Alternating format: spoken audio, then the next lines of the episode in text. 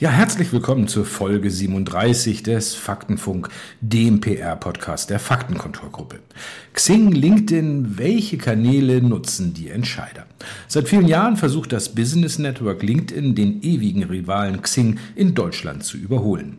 Aus den Zahlen des Social Media Atlas 2021 des Faktenkontors geht es eindeutig hervor. 18 Prozent der Internetnutzer verwenden LinkedIn und 17 Prozent Xing. Ein Kopf-an-Kopf-Rennen, das ist auch heute unser Thema im Faktenfunk Folge 37. Ihr Host und Gastgeber Dr. Roland Heinze erwartet gleich im Talk Professor Markus Kiefer von der FOM Hochschule für Ökonomie und Management in Essen und Düsseldorf. Er hat das Standardwerk, das Social Media Handbuch, mehrfach rezensiert und in den letzten zehn Jahren mehr als 50 Abschlussarbeiten zum Thema Social Media betreut. Ich wünsche viel Spaß.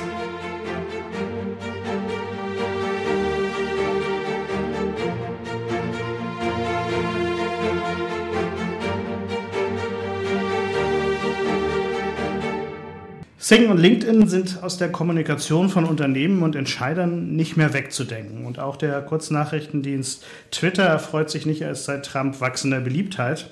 Eine Entwicklung, die aber insbesondere viele mittelständische Unternehmen von ihrem Wert her diese noch nicht erkannt haben.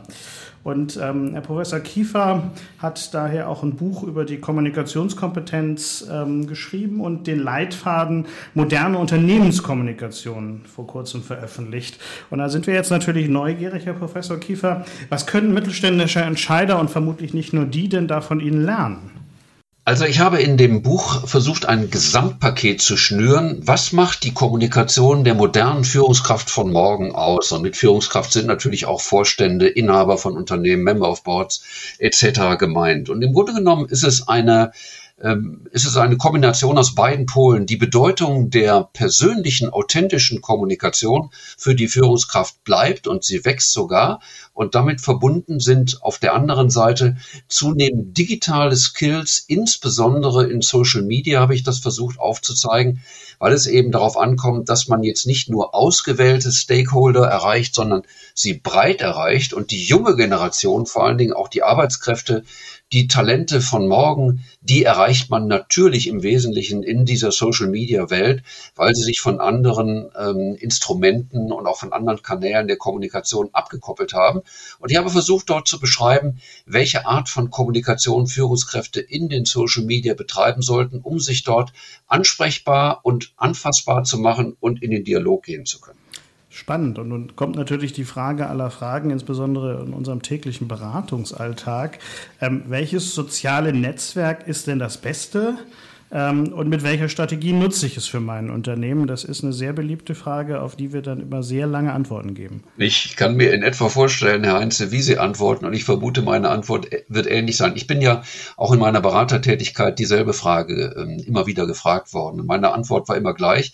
Ich habe verweigert, ein konkretes äh, Netzwerk zu nennen. Meistens kamen dann Unternehmer und hatten dann auf Tagungen irgendein Modenetzwerk gehört und haben gesagt, ja, okay, aber die Frage muss eigentlich lauten, wie ist Ihre Social-Media-Strategie? Und die Social-Media-Strategie setzt sich eben zusammen, indem man zunächst einmal fragt, was sind denn die für Sie wichtigsten Zielgruppen, die Sie erreichen wollen? Welche Kommunikationsziele wollen Sie da realisieren? Wollen Sie da anders und besser zuhören oder suchen Sie einen neuen Kanal, um Informationen zu verbreiten. Und daraus ergibt sich eigentlich erst die strategische Weichenstellung, was will ich in Social Media machen. Und am Ende erst steht die äh, tatsächliche Wahl der konkreten Plattformen und Netzwerke. Das haben zwar Unternehmer ein Stück weit immer auch ein bisschen als ausweichend empfunden. Ich glaube, dass aber nur dieses strategische Herangehen Sinn macht. Und da kann die Antwort dann in dem, bei dem einen Unternehmer sein, es kann unverändert Facebook sein. Für andere wird sich dann die Notwendigkeit zeigen, vielleicht sich in TikTok zu engagieren. Aber es geht aus der strategischen Betrachtung hervor. Ja, da haben wir den gleichen Ansatz äh, und würden ähnlich antworten. Ähm, nun gibt es dann allerdings immer das Ausweichen, wenn man jetzt selber nicht so richtig weiß, wo die Strategie denn hingeht. Dann guckt man immer, wer ist denn da? Und wenn man dann unter die CEOs mal schaut, da erfreut sich dann der Herbert Dries von VW ähm, mit 20, 200, über 200.000 Followern bei LinkedIn einer großen Beliebtheit. Der scheut sich dann auch nicht bei Diskussionen rund um die Currywurst in der Kantine mal mitzuwirken. Ähm, die Frage ist natürlich, was können wir von Herrn Dries lernen oder können wir auch gerade als mittelständischer Unternehmer überhaupt was von ihm lernen? Also ich denke, von ihm kann man eine Menge lernen. Ich würde ihn auch als ein, eine der Best-Practice-Beispiele ähm, sehen, von dem aber nicht nur Konzernlenker profitieren können, sondern auch Mittelständler. Ich glaube, er ist Generalist. Also Herbert Dies spricht in, sowohl auf seinem Twitter-Account als auch bei LinkedIn spricht unterschiedliche Themen an. Er macht, Social, er macht die Strategie des Unternehmens deutlich. Er wirbt für bestimmte Objekte. Er greift in äh, Produkte konkret. Er greift in politische Debatten ein und er zeigt sich den letzten Punkt Punkt würde ich jetzt sehr unterstreichen. Er zeigt sich auf eine sehr menschliche, persönliche Note. Also nicht immer nur im Blaumann mit Krawatte, wie man das vielleicht klassischerweise von CEOs erwarten würde. Erst recht äh, mal auf dieser Ebene. Nein, äh, gestern habe ich erst gesehen, äh, sein an, bei Twitter angehefteter Tweet oben an ist die äh, Verlinkung eines Videos, wo man ihn sieht, wie er auf einem elektrogetriebenen Surfbrett äh, auf dem Fluss zwischen den Gebäuden von VW surft und dabei eine Grußbotschaft an die Mitarbeiter richtet, äh, indem er sich für ein starkes erstes Jahr bedankt, aber sie jetzt auch dazu auffordert, wie er das jetzt auch tut, ähm, sich in den Ferien wirksam äh, zu erholen. Und dann beschreibt er zugleich dieses natürlich von VW entworfene Produkt und sagt sogar, welcher Kollege es entworfen hat. Eine sehr persönliche Art äh, zu kommunizieren, weg von dieser klassischen Steife, die wir vielleicht äh, gewohnt waren. Und das kommt natürlich außerordentlich authentisch rüber. Ja, ähm, Herr Dies als Best Practice, ähm, aber Authentizität als ein wichtiges Momentum. Ähm, und da stellt sich ja gleich die Frage, ähm, egal welche Führungskraft, Hauptsache sie fährt über den See ähm, in Wolfsburg, oder wie ist mit der Authentizität von Führungskräften in diesen Medien, wie zum Beispiel LinkedIn, eigentlich bestellt? Was gibt es da zu sagen? Es muss natürlich passen. Also ähm, zu Tim Höttges beispielsweise, um ein anderes Beispiel zu zitieren, da ist sowohl authentisch, wenn er tatsächlich in einem Anzug mit äh, dunkler Krawatte einen Social Media Post verlinkt, ein Film möglicherweise und dort Quartalszahlen präsentiert. Ich kenne von Eberbach Aufnahmen, der machte das in Lederjacke mit einem roten Polohemd und offenen Kragen, aber genauso lebhaft, lebendig und sehr verständlich. Da passt beides. KT Neumann, der frühere Opel-Chef, ist ein Vorreiter in Social Media gewesen. Er hat durchaus mal, wenn er in New York verhandelt hat für sein Unternehmen, abends ähm, Kommentare und Videos von seinem, von seinem Lauf durch den Central Park dort veröffentlicht, um den Mitarbeitern einfach zu zeigen, ich verhandle jetzt nicht nur am Tisch, ich erhole mich aber jetzt, um morgen gut verhandeln zu können. Zwischenergebnisse sind. Und zu solchen Typen und zu solchen Figuren passt das. Es kommt klar rüber. Und äh, deswegen wirken sie wahrscheinlich auf diese ja besondere, authentische Art und Weise. Mhm. Mal umgekehrt gefragt, gibt es auch Gründe, warum CEO eigentlich lieber nicht auf Sing und Co. erscheinen sollte? Ich denke, dass ähm, extrovertierte ähm, ähm, Persönlichkeiten äh, weniger ein Problem haben. Es gibt aber natürlich unter den äh, Vorständen und CEOs ähm, sagen wir, den typischen nüchternen äh, Zahlenmenschen. Es gibt den zurückhaltenden, distanzierten, überlegenden Strategen, der vielleicht gar nicht unbedingt in der Öffentlichkeit immer so überzeugt wird.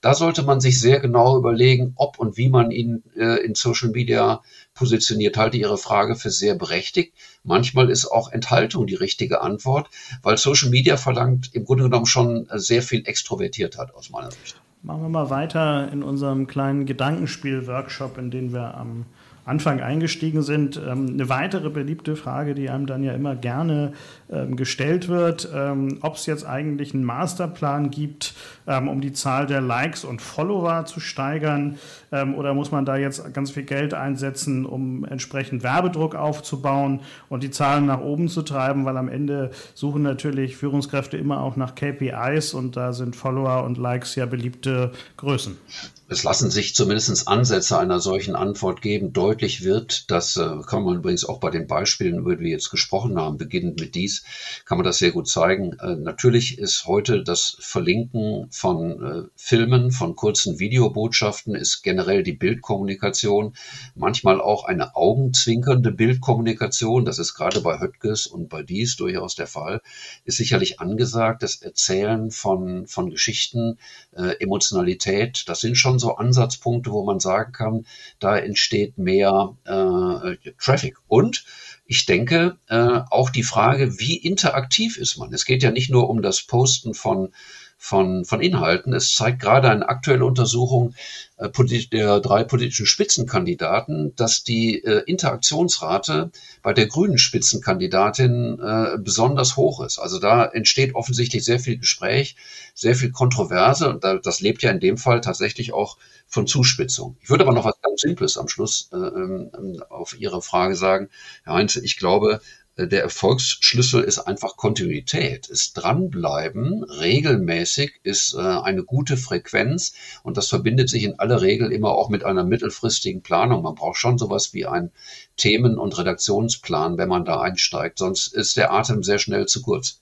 Ja, zur Politik kommen wir gleich nochmal zurück, aber eine Frage habe ich dann doch noch. Ähm, Sie beschreiben die Kanäle Zing und LinkedIn, generell Social Media, als eine neue Kommunikationsphilosophie. Das hört sich jetzt sehr, sehr hochtrabend an.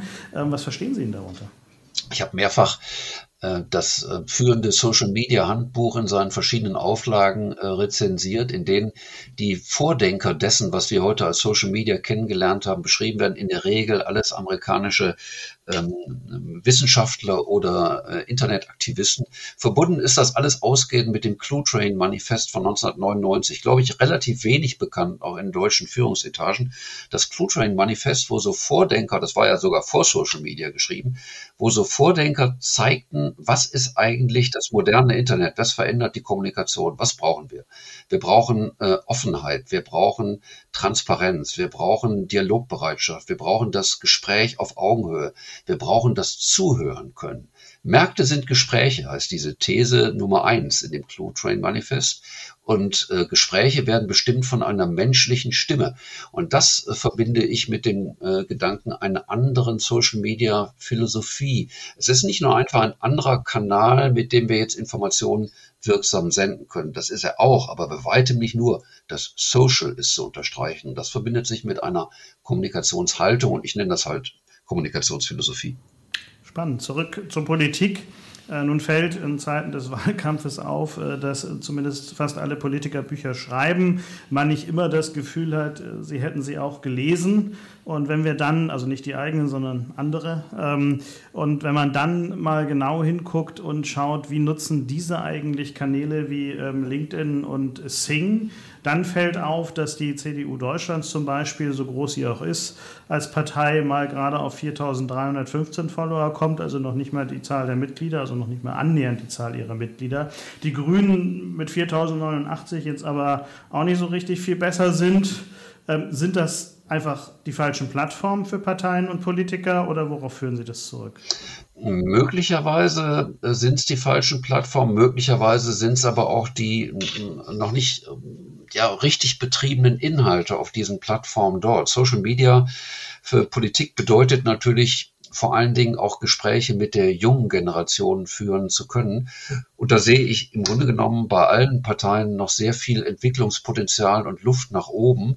Also im Moment läuft ja gerade durchs Netz das, äh, das Rezo Video 2, wo er erneut über ein YouTube-Video die CDU attackiert. Und ich habe es mir gestern auch nochmal angesehen. Ähm, das ist einfach eine völlig neue Art von Kommunikation und der Art von Anfragen, die dort von junger Generation gestellt werden. Und ich glaube, dass ähm, politische Parteien noch im Lernprozess sind, auf welchen Plattformen, mit welchen Instrumenten sie jetzt antworten sollen. Auf den alten etablierten Kanälen oder indem jetzt neue kreative Antworten in Social Media entworfen werden. Und ähm, das mag eine Erklärung dafür sein. Also da sehe ich noch wir sind mitten in einem Lernprozess, was die politischen Parteien angeht, im Gespräch mit der jungen Generation, erklärt für mich auch diese geringen Reichweiten, die Sie ja zu Recht beschreiben. Ja, spannend, ähm, wobei ich glaube, Teil 1 äh, war deutlich spannender als jetzt Teil 2. Äh, nichtsdestotrotz ähm, schauen wir doch mal auf die Kanäle, ähm, die gerne auch äh, jungen Nutzern zugeordnet werden. Dann ist daneben Twitter, Instagram auch sicher TikTok zu nennen. Es gibt sicherlich auch noch weitere. Jetzt stellt sich für so eine Parteizentrale natürlich die Frage und den dazugehörigen Spitzenkandidaten oder Spitzenkandidatin, muss ich eigentlich überall dabei sein? Und wird dann nicht auch mein identischer Content, weil die sich ja vermutlich nicht für jeden Kanal Neues ausdenken und das Wahlprogramm neu schreiben, ähm, nicht irgendwann langweilig? Ja, das äh, ist, äh, die Frage ist äh, sehr gut verständlich und äh, es wird jetzt nicht ohne Mühe und Recherche abgehen. Also meine Faktenkontor betreibt äh, einen Medienatlas. Äh, es gibt andere Gelegenheiten, sich über einen Überblick zu verschaffen, äh, auch. Ähm, welche Kanäle gibt es? Die Entwicklung ist da sehr, sehr dynamisch und es kommt natürlich nicht darauf an, auf allen ähm, vertreten zu sein, sondern auf den richtigen. Und da ist im Grunde genommen eher weniger mehr. Und bei der Frage, äh, wenige, die richtigen Kanäle, die zu den Zielgruppen, für die man interessant ist oder für die man interessant sein will, auch passen, die dort genützt werden und dort im Grunde genommen den richtigen Content verbreiten. Und äh, es ist sowieso nicht dazu zu raten, überall den gleichen Content, also nicht dasselbe auf TikTok, auf Snapchat, auf Instagram zu machen, sondern da würde ich sehr zu einem, äh, zu dem, kennen wir schon lange, in, in, im PR-Geschäft, zu dem Cross-Media-Ansatz raten, zu sagen, wir nehmen zwar einen und denselben Content, bespielen den aber unterschiedlich und, und schaffen dadurch auch Anreize, wenn man einen Tweet gelesen hat, zu einer anderen Plattform zu wechseln zu einer anderen Social-Media-Plattform und dort dasselbe Thema anders aufgemacht, dann wieder zu sehen mit einem Video, mit einer Umfrage, mit einer Landingpage. Also denselben Content überall auf möglichst vielen einzustellen, das stößt eher ab, das ist äh, eher langweilig und äh, das, der Cross-Media-Ansatz zu sagen, dasselbe Thema und das bespielen wir jetzt mit unterschiedlichen Formaten und animieren die Leute auch nochmal die Plattform zu wechseln, um dort mehr zu erfahren. Davon, äh, das ist sicherlich der vielversprechendere Ansatz auf jeden Fall spannend und ähm, wenn ich in unseren aktuellen Social Media Atlas gucke, äh, ist ein interessantes Ergebnis im Übrigen, dass sehr viel Vertrauen in die klassischen Medien und ihre Digitalplattformen besteht und das äh, gerade wieder wächst. Ähm, es gibt aber auch eine Frage, die sich da auch jedes Jahr wieder stellt, äh, die wir auch noch nicht final beantwortet haben, ähm, die uns auch in unserem kleinen fiktiven Workshop vermutlich gestellt wird. Ähm, mal ein Blick in die Zukunft. Wer gewinnt eigentlich das Rennen zwischen Sing und LinkedIn? Würde ich nur mit einer Bestandsaufnahme antworten können. Also ich ähm, habe, so mein Eindruck ist, natürlich gespeist aus, aus vielem, was ich gelesen habe, höre und erfahre. Im Moment ist sehr viel Dynamik und sehr viel Musik bei LinkedIn. Also einfaches Beispiel, ähm, meine, wenn meine Studierenden, das sind berufstätige Studierende, sich mit mir vernetzen, das sind die allerwenigsten, die sich auf Xing mit mir vernetzen.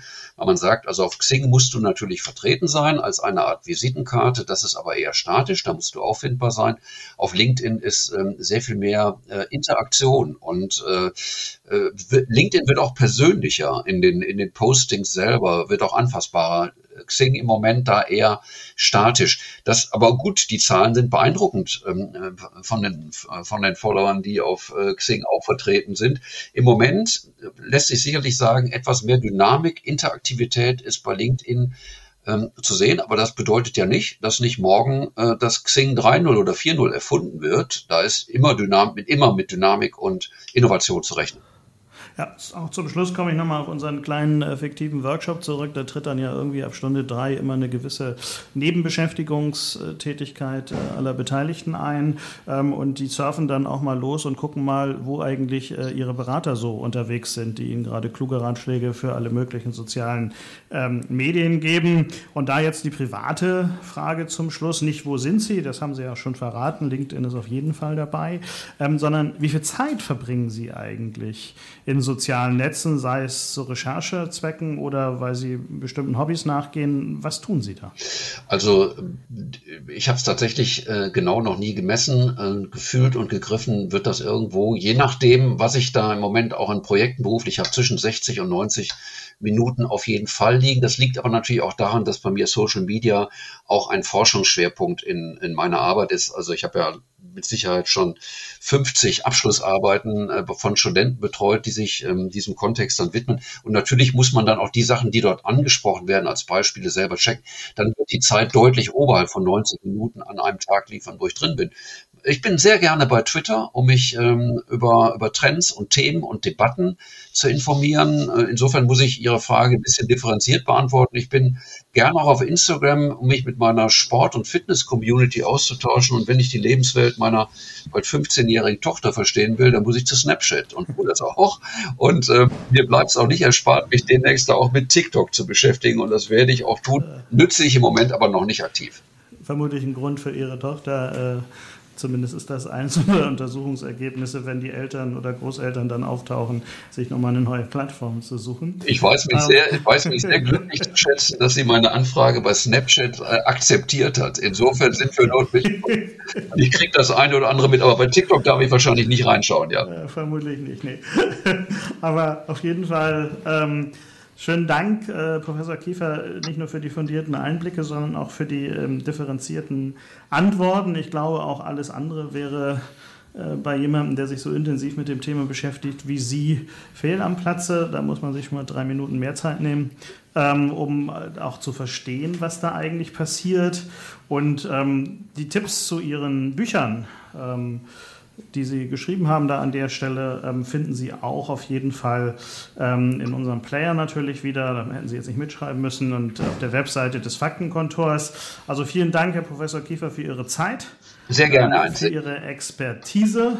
Ja, und wir haben dann die 37. Folge des Faktenfunks, dem PR-Podcast der Faktenkontorgruppe, erfolgreich absolviert. Ich bin Roland Heinze und war Ihr Gastgeber und Host heute.